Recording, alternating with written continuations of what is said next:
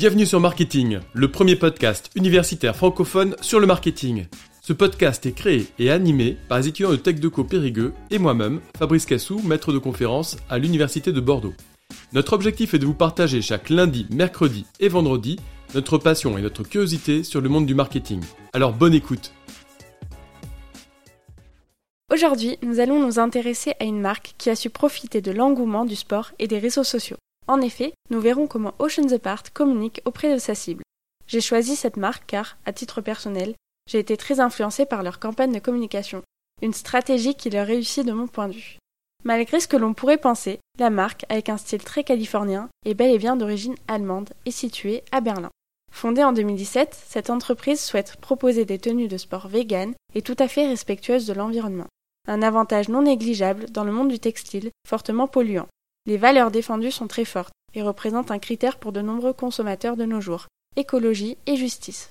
Les modes de production et les conditions de travail sont, selon la marque, le mot d'ordre et ils se positionnent alors comme une jeune marque responsable. De ce fait, leur cible est, très clairement définie, féminine et la marque vise des consommateurs plutôt jeunes. Cependant, Oceans Apart a fait polémique et représente un sujet pour de nombreux blogs sur Internet. Se positionner sur des valeurs environnementales est de nos jours une qualité hors norme, mais encore faut-il que ce soit la réalité. Nous savons tous que le greenwashing est souvent le cœur du sujet des articles, surtout quand cela touche une marque qui prend de l'ampleur. Avant tout, qu'est-ce que le greenwashing exactement? On en entend beaucoup parler, mais est-ce que vous savez bien de quoi il s'agit? Très utilisé en marketing, cette notion représente une illusion. Les marques jouent sur des qualités éco-responsables, mais montrer une image verte sur Internet et dans la publicité n'est en aucun cas une preuve concrète d'un mode de production respectueux et vert. La marque met en avant ses méthodes de recyclage, notamment au niveau de l'emballage, Cependant, cela est dû à un décret européen, donc en rien un avantage différenciateur. La marque met certes en avant une certaine transparence, qui se limite notamment quant aux pays fabricants des vêtements sous le prétexte d'être présents sur un marché très compétitif. Cette polémique de greenwashing est alors une menace face aux concurrents, aussi présents sur les réseaux sociaux et qui suivent les actualités de près. La marque fait de nombreux partenariats. En effet, la marque collabore avec de nombreux influenceurs sur les réseaux sociaux. Comme vous le savez sûrement, les codes promo sont un excellent moyen de toucher les consommateurs. Puis, il nous arrive de faire confiance les yeux fermés à des personnalités publiques que nous apprécions particulièrement.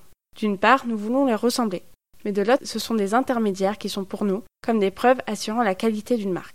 Des influenceurs comme des TikTokers par exemple sont fréquemment sollicités pour des partenariats en échange de codes promo pour leurs abonnés. Cela permet de viser une cible plus jeune qui ont peut-être des moyens financiers plus restreints. La dernière collaboration faite par la marque est avec Iris Mittenard, animatrice et icône de la beauté, tout pour dorer l'image de la marque. Étant aujourd'hui l'égérie française de la marque, elle donne un aspect élégant à ses vêtements de sport qui pourraient séduire la cible féminine. La marque a aussi trouvé une manière de cibler les plus jeunes par une lens sur Snapchat.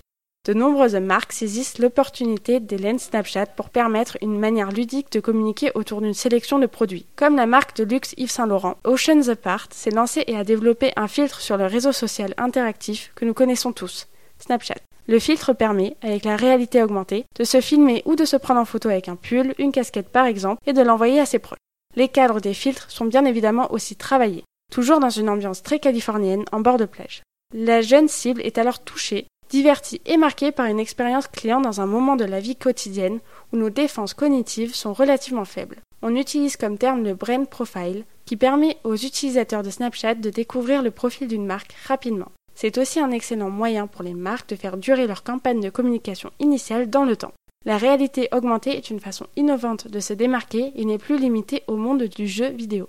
Elle est de plus en plus déployée par les plus grandes marques. Cela représente le futur de la communication dans tous les domaines. À voir ce que les marques nous proposeront pour nous impressionner tous les jours un peu plus. Merci à tous d'avoir suivi cet épisode. Vous pouvez nous aider dans notre démarche en vous abonnant à notre podcast et en laissant un commentaire. Merci pour votre soutien et votre écoute et à très bientôt sur Marketing, le podcast universitaire pour tous les cueils du marketing.